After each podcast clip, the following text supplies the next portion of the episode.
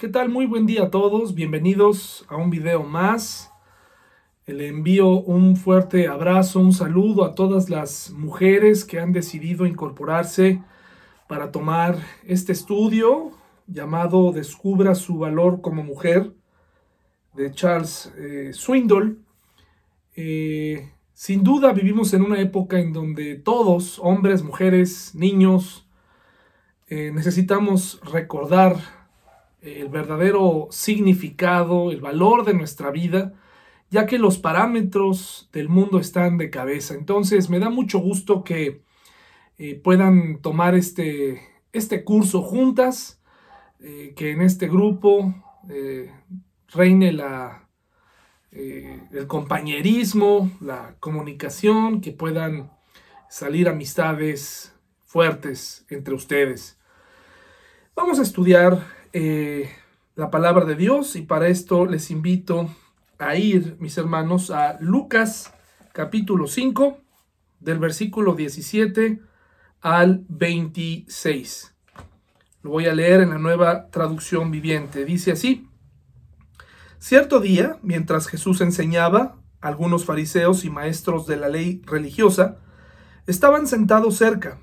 Al parecer estos hombres habían llegado de todas las aldeas de Galilea y Judea y también de Jerusalén. Y el poder de sanador del Señor estaba presente con fuerza en Jesús. Unos hombres llegaron cargando a un paralítico en una camilla, trataron de llevarlo dentro a donde estaba Jesús, pero no pudieron acercarse a él debido a la multitud. Entonces subieron al techo y quitaron algunas tejas, luego bajaron al enfermo en su camilla hasta ponerlo en medio de la multitud, justo frente a Jesús. Al ver la fe de ellos, Jesús le dijo al hombre, joven, tus pecados son perdonados. Entonces los fariseos y los maestros de la ley religiosa decían para sí, ¿quién se cree que es? Es una blasfemia. Solo Dios puede perdonar pecados. Jesús supo lo que pensaban, así que les preguntó, ¿por qué cuestionan eso en su corazón? ¿Qué es más fácil decir? ¿Tus pecados son perdonados o ponte de pie y camina? Así que les demostraré que el Hijo del Hombre tiene autoridad en la tierra para perdonar pecados. Entonces Jesús miró al paralítico y dijo, ponte de pie, toma tu camilla y vete a tu casa. Al instante, delante de todos, el hombre se levantó de un salto, tomó su camilla y se fue a su casa alabando a Dios. El asombro se apoderó de todos y quedaron pasmados y alababan a Dios, exclamando, hoy hemos visto cosas maravillosas. Hermanos, eh, espero que nadie de nosotros se canse de leer estas historias de nuestro Señor Jesucristo, de leer la Biblia, de encontrar enseñanzas en estos pasajes. Probablemente algunos de ustedes ya tienen mucha experiencia y han leído esta historia por tal vez cientos de veces. Pero recuerde, siempre tenemos que tener esta actitud de aprender. Además de que los pastores somos esas personas que repetimos, somos repetidores de lo que dice la palabra de Dios, porque ya se selló la profecía. Ya no tenemos palabras inéditas. Lo único que nos resta es sacar del tesoro que hay en la Biblia y enseñarlo y mostrar a los hermanos, pero por supuesto, usted mismo en la soledad de su hogar, ahí en la quietud, puede encontrar las lecciones bíblicas. Vamos a analizar este pasaje que es uno de mis favoritos. Desde pequeño me llamaba la atención no solamente el milagro, sino el atrevimiento que tuvieron estos hombres para llegar a Jesús. En los primeros versículos notamos que la casa donde Jesús estaba estaba llena, estaba abarrotada, eh, de todo tipo de gente. Eh, hermanos, eh, nosotros, como seres humanos, Queremos estar donde hay respuestas. De ahí que tal vez tú, eh, esa fue tu primer eh, impulso por buscar respuestas en la Biblia.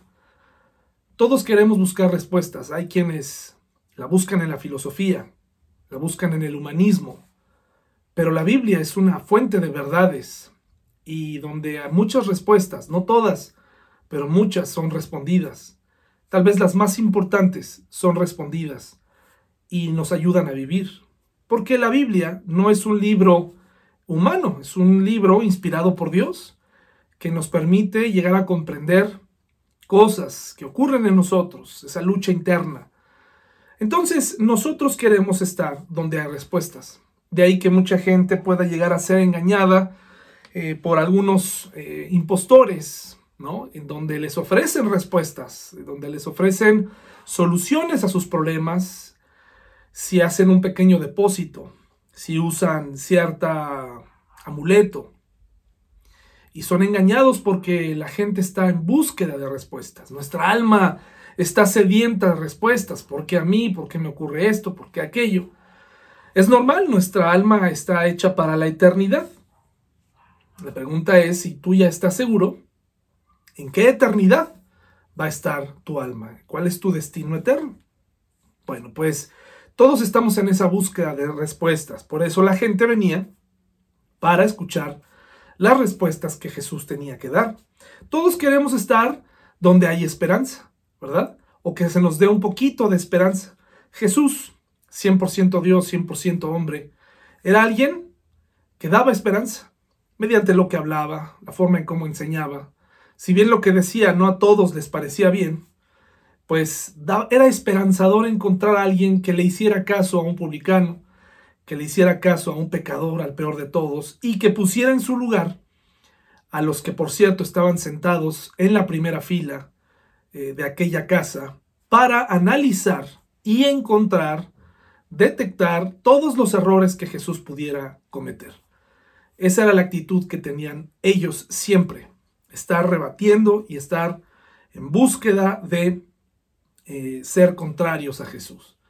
Entonces la gente sentía esperanza, la gente del pueblo, las personas que estaban ahí, tenían esperanza y sentían esperanza al ver a Jesús cuando les hablaba, les interpretaba la escritura, se las enseñaba y no solo eso, sino que también sanaba sus dolencias, les atendía, les hablaba, se dirigía a ellos.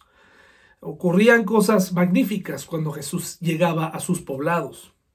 Y también todos queremos estar, hermanos, en un lugar donde podemos ser aceptados, en donde podemos estar en un sitio donde si bien somos pecadores, pues hemos recibido perdón. Ojalá que nuestra iglesia sea conocida por un lugar donde puedes venir tal como eres, sin jerarquías, sin esperar, eh, sin tener la exhortación en la punta de la lengua, sino la palabra de amor y de aliento para los que necesiten ayuda crecimiento. Así que cuando Jesús llegaba, pues la gente abarrotaba aquellos lugares y buscaban estar cerca y buscaban estar eh, viendo al menos. No todos tenían las mejores intenciones, no todos iban en búsqueda del alimento espiritual, es verdad, hermanos que aunque el capítulo termina diciendo, hoy hemos visto cosas maravillosas, no es suficiente con ver. Mucha gente que vio cosas que Jesús hizo, sin duda, cuando llegó el momento, pues gritaron que le crucificaran. No es suficiente ver, no es suficiente pertenecer a un grupo o a una religión.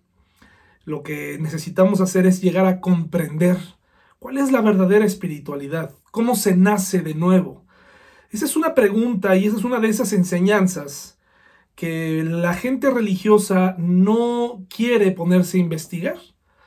Muchas personas están contentas con su religión. De hecho, los fariseos y los escribas se sentían aprobados por Dios por sus buenas obras. Pero la Biblia nos enseña que nadie podrá llegar a Dios a través de las buenas obras. Las buenas obras son consecuencia de una vida espiritual. Pero para tener vida espiritual, necesitas que el Espíritu Santo le dé vida a tu espíritu mediante el nuevo nacimiento. Suena más complicado de lo que es. Lo único que significa es que tú necesitas reconocer que eres pecador y que necesitas a un Salvador, no a una religión, a un Salvador. Entonces, vemos que Jesús enseñaba cosas muy impactantes para la época, muy distintas a como lo, lo decían los demás y que provocaba exclamaciones como estas, ¿verdad? Hoy hemos visto eh, cosas maravillosas, pero recuerde, esta gente, ver no fue suficiente. Estar con Jesús no fue suficiente. Al final todos tenían libre albedrío, como tú y yo, y lo que hace falta es apropiarnos de las palabras que Jesús dijo. Y vemos aquí que para, para el, el narrador, Lucas, dice cierto día, como si fuera un día cualquiera, pero para ese día, para ese día, para la persona que fue sanada y salvada, eh, pues, hermanos, es muy interesante. Ahora, quiero que note, por favor, si tú nos escuchas por primera vez, o eres un asiduo lector de la Biblia, o eres un católico, quiero que notes que en los versículos eh, la sanidad generalmente se da, pero Jesús les hace ver su necesidad de un Salvador y hace y resalta una característica muy importante que es la fe. Si, si Jesús se, tratara nada más de salvar a la gente por sus buenas obras, eso es lo que él hubiera dicho. Pero casi siempre cuando él sanaba, hacía pensar a las personas acerca de su fe, acerca de si estaban poniendo su fe en el lugar correcto. No les decía, oye, ¿cómo te estás portando? Oye, ¿cómo eh, veo que eres una persona bien portada, te mereces el cielo? Nada de eso. Es muy importante que lo note porque este es un punto doctrinal que tal vez eh, eh, han pasado por alto y que es necesario comprender. ¿Es mi fe? ¿Es, ¿Es, es, la fe lo que me lleva a Dios o son las buenas obras? Pues según la Biblia es la fe y el arrepentimiento. Bueno, lo que nos lleva a Dios y a tener una un nuevo nacimiento y por lo tanto un futuro con Dios. De otra manera, sigues separado de Dios.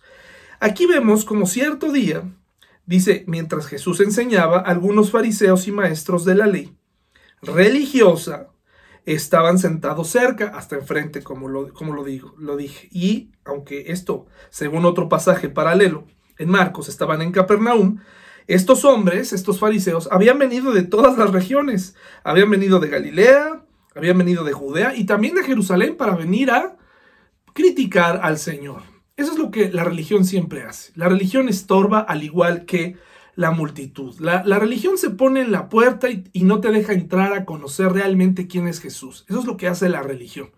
Te estorba, te pone peros, te, te pone tareas que, ni siquiera son necesarias para llegar a Dios, pero te las pone.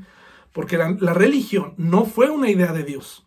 Eso quiero que lo comprendas bien, ¿no? No es idea mía, eso está en la Biblia. El Señor Jesús no vino a enseñarnos una religión. No vino a enseñarnos nada de eso. Vino a enseñarnos cómo tener una relación con Dios. Entonces, es interesante cómo aunque la mayoría de las personas aceptaba a Jesús en las regiones, ya sea que vinieran por pan, ya sea que vinieran por un milagro, Jesús en este momento para el pueblo no era un enemigo, era un enemigo para los religiosos, quienes querían deshacerse de él. ¿De acuerdo? Ahora, muy interesante, mis hermanos, porque vemos cómo Jesús estaba enseñando, pero de pronto llegan unos hombres. No sabemos si eran amigos del enfermo, del paralítico, no sabemos si eran familiares, solo nos dice que eran unos hombres que venían muy probablemente cargando esa camilla, uno de cada extremo, y venían porque se enteraron que Jesús estaba en el pueblo, estaba en la aldea. Tal vez para ellos, eh, al, pensar, al meditar, probablemente algunos de ellos habían vivido en carne propia o se les había contado que Jesús podía hacer un milagro, no lo sé. Pero es el amor y es el, esta, algo que se le conoce humanamente como empatía, esta solidaridad de llevar al paralítico a los pies de, de Jesús de llevarlo para ver si él pudiera sanarlo, para darle una nueva oportunidad para rehacer su vida. Porque quiero que de una vez usted comprenda que el estar enfermo no era lo peor. Mucha gente piensa que Jesús al sanar a una persona era lo mejor que le podía dar. ¿De acuerdo? Muchos pensamos en eso. No, pues es que esa persona está recibiendo su salud y eso es lo mejor que le puede dar, le, puede, le puede, suceder a una persona enferma.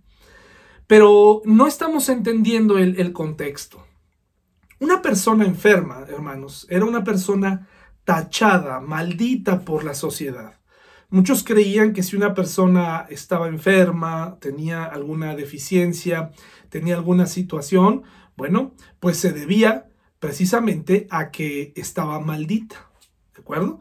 Que estaba, eh, habían cometido algún pecado sus padres o el mismo y que lo había heredado siendo un bebé o que estaba pagando la maldición de algo. ¿De acuerdo? Pero el que una persona enferma recibiera salud no era lo mejor. ¿Saben qué era lo mejor que podía recibir una persona enferma en tiempos de Jesús? Recibir el perdón. Recibir la tranquilidad de que no estaba maldita. Aunque no recibiera la salud, el recibir ese perdón, el, el que alguien le asegurara que esto no se iba a repetir en su familia a consecuencia de una maldición, o que alguien le dijera, mira, eh, hay perdón para ti, era suficiente. ¿Ok? Entonces estamos estableciendo esto para que usted empiece a poner en una balanza qué es lo más importante. Ya hemos hablado de esto en otras ocasiones. ¿Qué es lo más importante para usted en este momento de dificultad? Vemos que estos hombres llegan cargando al paralítico, según el versículo 18. Trataron de llevarlo adentro donde estaba Jesús, pero no pudieron acercarse. ¿Por qué?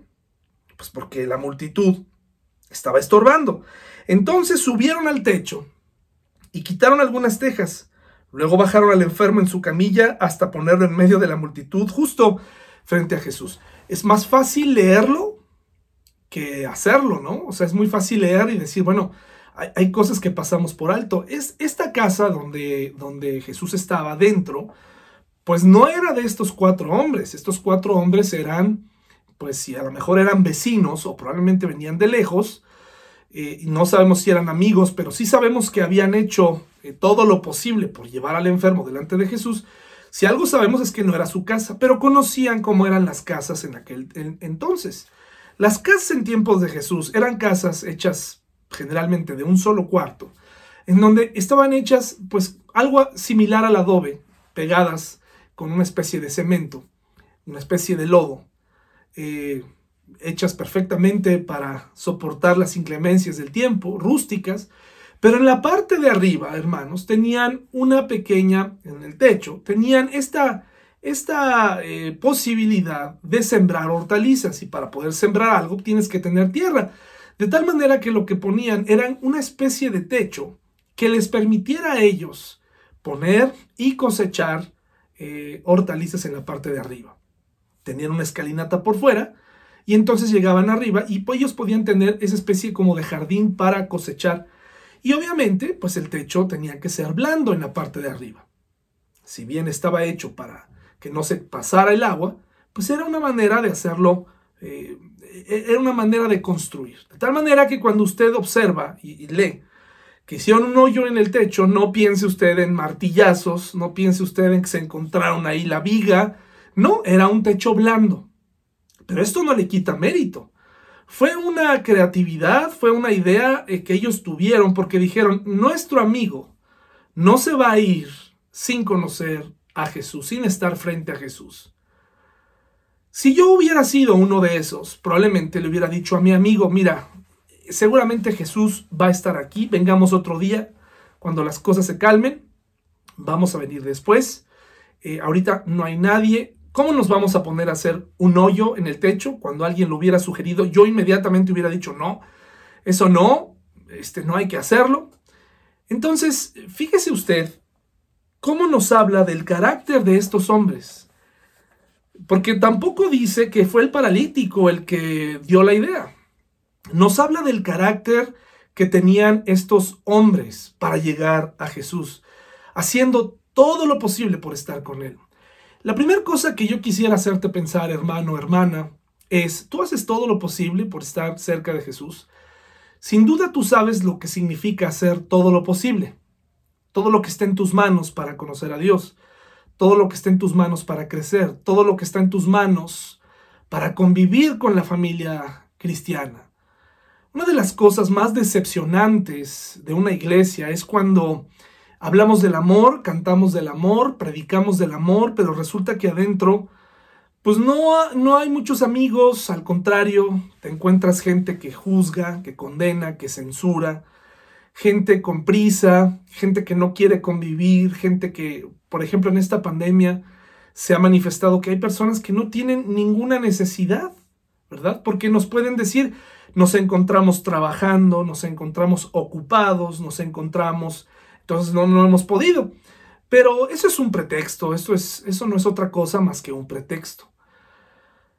Congregarnos pudiera llegar a convertirse en algo religioso, pero cuando hemos comprendido que todos nosotros tenemos en común varias cosas, la primera es que somos pecadores, la segunda es que Jesús pagó por nosotros, la tercera es que pudiéramos llegar a ser grandes amigos con tan solo comprender estas dos primeras, eh, y pudiéramos llegar a tener una iglesia más unida de, la que, de lo que tenemos, porque al final por eso conocían a los discípulos de Jesús, por el amor que se tenían unos a otros. Y nosotros nos encontramos lejos de ese estándar de amor. Bueno, pues estos hombres hicieron todo lo posible por poner a su enfermo cuando la multitud estorbaba. Las multitudes siempre estorban. Las multitudes, eh, eh, es más, nosotros mismos cambiamos dentro de la multitud. Cambiamos dentro de ella. Es normal cuando es hay un concierto que nosotros nos transformemos y, y, hagamos cosas que no hubiéramos hecho. Ah, ¿Se ha dado cuenta de todas esas manifestaciones que se llevan a cabo en distintos lugares del mundo, ciudades, en donde se hacen destrozos, donde vemos reacciones no sé si recuerda esa reacción tan terrible que tuvo un joven al pegarle a un reportero en vivo de manera cobarde por la espalda. Eso no lo hubiera hecho si hubiera estado solo en la calle, pero lo hizo porque el ambiente de violencia y todo lo que había a su alrededor, pues a él le pareció correcto el hacerlo. Entonces nos transformamos en multitud, se pierden las personalidades.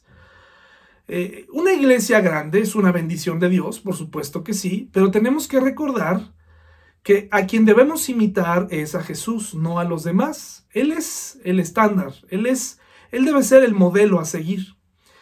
En esta iglesia donde nosotros estamos, una iglesia pequeña, necesitamos convivir más unos con otros, donde las clases sociales se tienen que disipar, donde tenemos que hacer este esfuerzo por convivir, porque no estamos aquí en la tierra nada más para esperar al Señor Jesús. En ese caso, pues entonces que nadie salga de su casa para, esperar su venida, la venida profética del Señor Jesús, sino que estamos llamados a, a vivir, a interactuar, a llorar con los que lloran, a reír con los que ríen, a apoyarnos, a querernos, a sobrellevarnos, a darnos oportunidades para que la sociedad, que ya está cansada de hipocresía, que está en búsqueda de respuestas, en búsqueda de ser aceptados, pues se encuentre en un lugar justo así.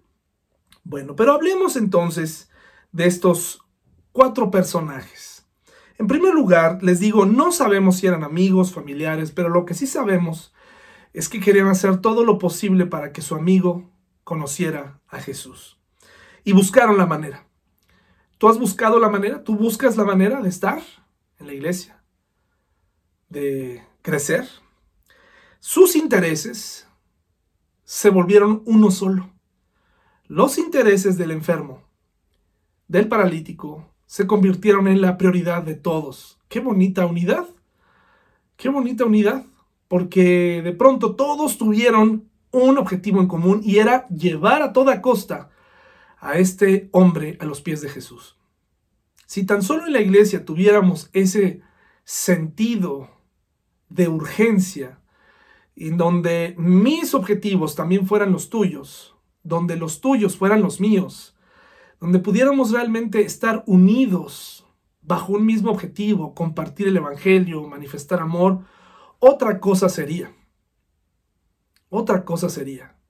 Lo he dicho muchas veces, la iglesia no se trata de mí, no es mi ministerio, no es cómo me veo, no es cómo me vayan a ver los demás. El ministerio es de todos nosotros. Tú representas a tu iglesia, tú representas el Evangelio. Cada día escribes un Evangelio que puede ser leído por todos. Y, como dice esa cita famosa, ¿qué estás escribiendo tú cada día? Estos chicos, estos hombres, sus intereses se volvieron en los mismos intereses. La salud de este hombre, tal vez el paralítico, fíjense, así como tenemos este hermoso, esta hermosa historia, tenemos el, el otro lado, el estanque de Bethesda, en el capítulo 5 de Juan, donde vemos a este paralítico que había sido dejado ahí por 40 años, que alguien le había dicho, por la creencia popular, de que un ángel bajaba de vez en vez y tocaba las aguas del estanque, y, él dice, bueno, llevo 40 años aquí, incluso tal vez yo creo que hasta estaba alucinando con que las aguas se movieran, el problema es que no había nadie que lo sanara y que lo, lo metiera al agua, según decía la leyenda, la tradición, hasta que un día llegó Jesús. Entonces aquí vemos cómo en vez de indiferencia, porque lo que les pasaba a las personas enfermas era, pues eran llevadas a un estanque como ese, el de Bethesda, o bien eran llevados a las puertas de los templos para mendigar eh, y dejarlos morir ahí. Era una situación muy triste, pero aquí vemos a cuatro hombres en acción, llevando a un enfermo, como diciendo, no puedes pasar un día más así. Hoy se puede acabar tu sufrimiento. Hoy puede acabarse tu miseria. Tu miseria espiritual hoy se puede resolver. Tenemos que ver a Jesús. Pero la multitud está ahí, no importa, tenemos que ver a Jesús. Qué hermosa lección. Tu dolor eh, es nuestro dolor. Fíjense, tu dolor es nuestro dolor. Aquí ellos pudieron reconocer qué era lo más importante, ¿verdad? ¿Qué era lo, qué que valía la pena? que era por lo que valía la pena luchar. No nada más por compañía, por que, que se turnaran para cuidarlo, sino ellos sabían que lo más importante era llevarlo con quien podía darle la salud espiritual y la salud física, hermanos. Ahora, cuando hay problemas, cuando hay un problema grande eh, como este en el que estamos viviendo, la pandemia trajo otros muchos problemas tal vez igual de grandes, pero perdemos de vista cuál es el principal problema y perdemos de vista cuál es el principal eh, asunto que debemos atender, porque queremos atenderlos todos a la vez. Tal vez tú como familia se destaparon muchos problemas. Cuando empezó la pandemia no nos imaginamos que incluso pudiéramos llegar a perder a un familiar. Y ahora lo sabemos y ahora la gente ha comenzado a tomar más en serio esto. Pero aún en medio de todo lo que nos ha pasado, ¿qué es lo más importante? A continuación lo vamos a ver. Fíjese entonces cómo lo bajan, no se imagine un taladro, no se imagine, sencillamente quitaron estas capas que impermeabilizaban el techo hasta que pudieron tener visibilidad y gracias a Dios que Jesús estaba en la casa. Seguramente hubo gente, maestros de la ley, que empezaban a decir, a ver, detengan lo que están haciendo, paren, por favor, no hagan ruido, pero estoy seguro que Jesús les ha de haber dicho, como en otras ocasiones, como cuando lo hizo con los niños, a ver, vamos a ver en qué termina esto, dejen, dejen que termine lo que están haciendo. Y entonces descargaron con mucha creatividad, con mucha decisión, interrumpiendo lo que se estaba diciendo adentro, y el argumento seguramente fue, necesitas, esta persona que está descendiendo necesita tu ayuda. Mi pregunta es, si nosotros somos facilitadores de eso, si tú como esposo le facilitas a tu esposa el acercamiento a Dios con tus actitudes, si tú, eh, miembro de la iglesia, facilitas a otros el libre tránsito en la iglesia, tal vez por tu culpa han dejado de asistir algunos, algunas personas que también por inmadurez lo hicieron, pero somos responsables, hermanos, somos también responsables de, de lo que hacemos y de cómo hablamos y de lo que decimos. Eh, facilitamos las cosas, tenemos este sentido de urgencia. Para estos hombres era, era muy importante que ellos hablaran con Jesús, que este hombre hablara con Jesús. Fíjese lo que dice eh, en el versículo 19, pero no pudieron acercarse a él debido a la multitud.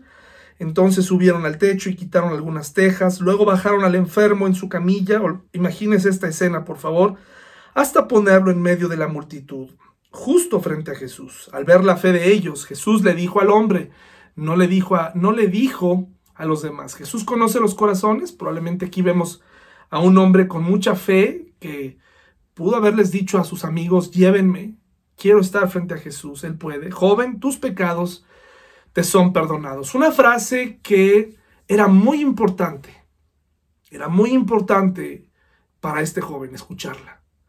Si ellos hubieran decidido sacar al joven en ese momento, el joven se hubiera ido contento. Por favor, no piense que el joven se hubiera quedado, uy, pero pues yo venía para que me devolvieras eh, el poder caminar. Yo no vine a eso, no, no piense así, porque no es así. Si hubieran sacado al joven en ese momento, el joven ya iba salvo, ya iba feliz porque estaba recibiendo el perdón, ya alguien le había dicho, esto no fue culpa tuya, no fue culpa de tus padres, naciste enfermo y por tu fe te, te perdono. ¿Cuántas buenas obras creen que este hombre pudo haber hecho en su vida? Pues probablemente no muchas. Por eso es que la, la, salvación por obras no es factible. No es factible. La Biblia nos enseña muchas veces que la salvación por obras no es factible. Es la fe y el arrepentimiento lo que nos hace acercarnos a Dios. Vemos cómo recibe este perdón de pecados y entonces, en vez de que la gente más cercana a Dios, como según ellos se sentían, los religiosos, celebraran este acontecimiento, encontraron por fin lo que estaban buscando. Algo controversial para tratar de desacreditar a Jesús y decir, solamente Dios puede perdonar pecados. Y esto nos viene muy bien porque podemos recordar que no hay nadie en esta tierra que pueda perdonar tus pecados. La confesión de los pecados puede ser únicamente con Dios, entre tú y Dios, y solamente Él los puede perdonar. Nadie más. Los fariseos estaban conscientes de esto, por eso dicen, ¿quién es este hombre que se hace llamar Dios? Este no es Dios, hablando de Jesús. Este no es Dios. Él no, ¿Cómo Él? ¿Cómo es posible que Él eh, pueda perdonar pecados? Solamente Dios. No habían entendido que Jesús es el Hijo de Dios. Entonces dice, los fariseos y los maestros de la ley religiosa decían para sí, ¿quién se cree que es? Es una blasfemia, solo Dios puede perdonar los pecados. Jesús supo lo que pensaban, así que les preguntó, ¿por qué cuestionan eso en su corazón? ¿Qué es más fácil decir? ¿Tus pecados son perdonados o ponte de pie y camina? Uno de los objetivos que tenían los milagros del Señor Jesús uno de ellos era dar cuadros de la salvación para nosotros, los que los leemos, es decir, cuando vemos que el ciego es, le devuelven la vista, eso es lo mismo que ocurrió en mí cuando me di cuenta de mi necesidad, cuando me di cuenta que estaba ciego y él me devolvió la vista, que no podía andar y él me devolvió eh, este caminar espiritual. Cuando él resucita a alguien, eh, pues él me dio vida cuando estaba muerto los, los, milagros tenían esa, esa característica de querer enseñarnos cuadros de la salvación y de cómo se ejecuta la salvación. Eh, no necesitamos a un agente externo, nosotros no nos podemos salvar a nosotros mismos ni con lo que hagamos. Entonces es por eso que eh, él quería dejarnos claro que el único que puede impartir salud espiritual es Jesús. Bueno, pues aquí lo interesante es que también los milagros tienen la finalidad de mostrarnos el poder de Dios. Es decir, que Jesús tenía este poder especial, no solo porque Dios se lo permitía, sino porque Él era Dios. Era una manera de validar su ministerio con poder. Era una manera de manifestarle a la gente que Él era distinto, que Él no nada más se iba a quedar con hablar y ya, sino que él tenía poder.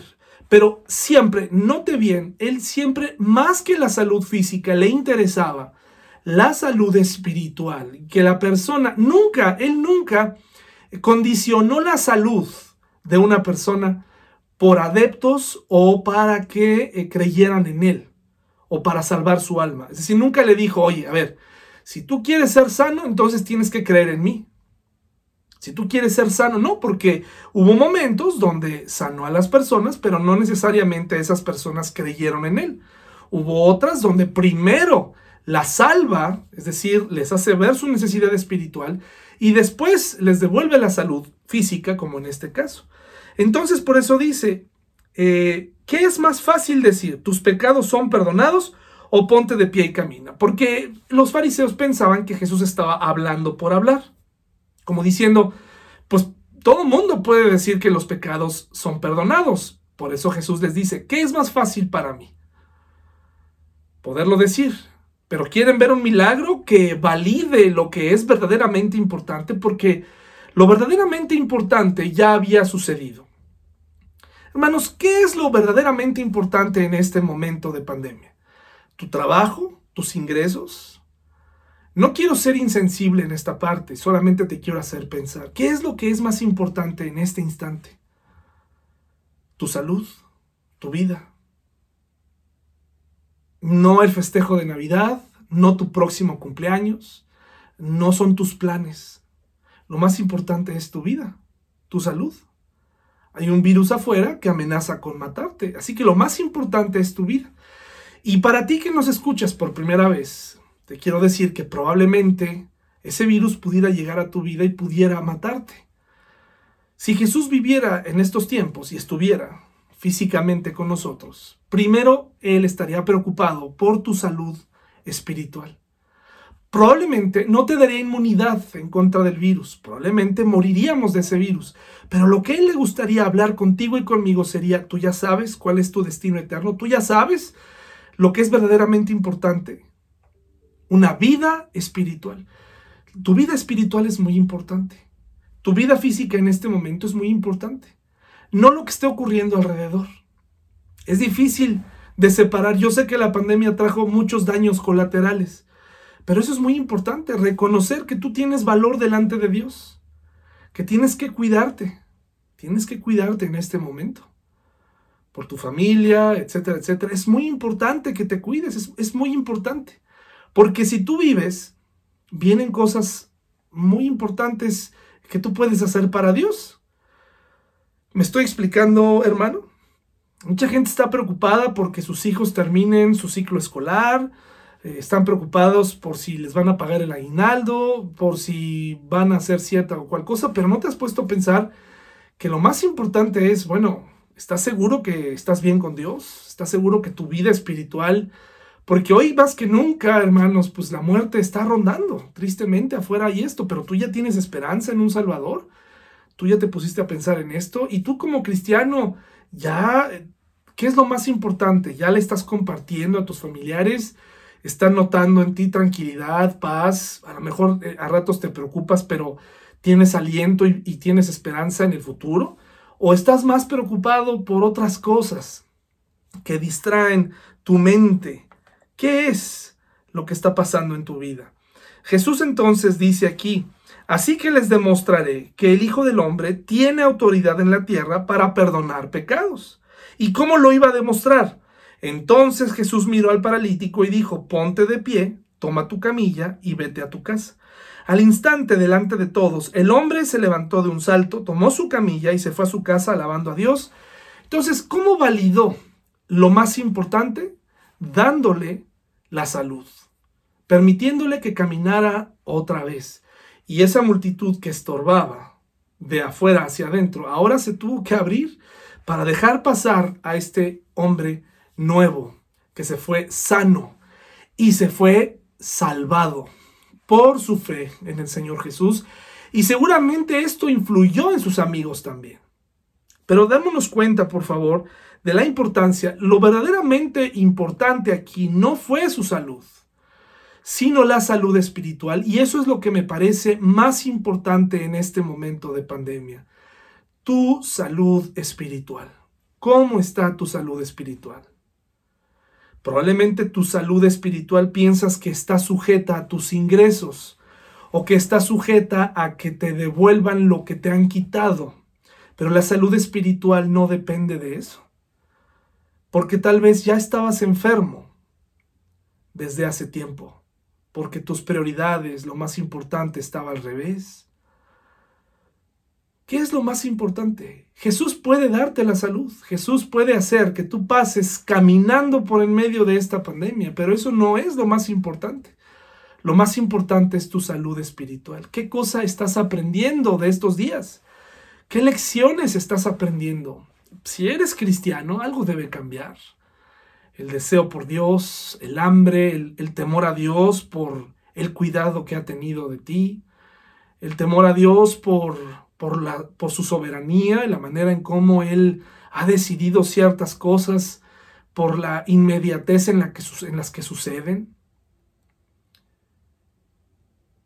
Pero tal vez tú dices, bueno, es que yo necesito primero que Dios me dé tranquilidad, que nos saque de esta crisis para entonces ahora sí ya comenzar a vivir y congregarme. Si Dios me saca de esto, entonces yo me voy a empezar a congregar, yo voy a empezar a, crecer. No, hermano y hermana, mira, yo sé que ahora eh, nosotros los cristianos, pues cada domingo, cada miércoles, eh, estudiamos la Biblia, leemos, seguramente más de uno, pues se la vive con canciones cristianas, desde temprano, predicaciones, predicadores, en español, con traductor, con como hasta en otro idioma.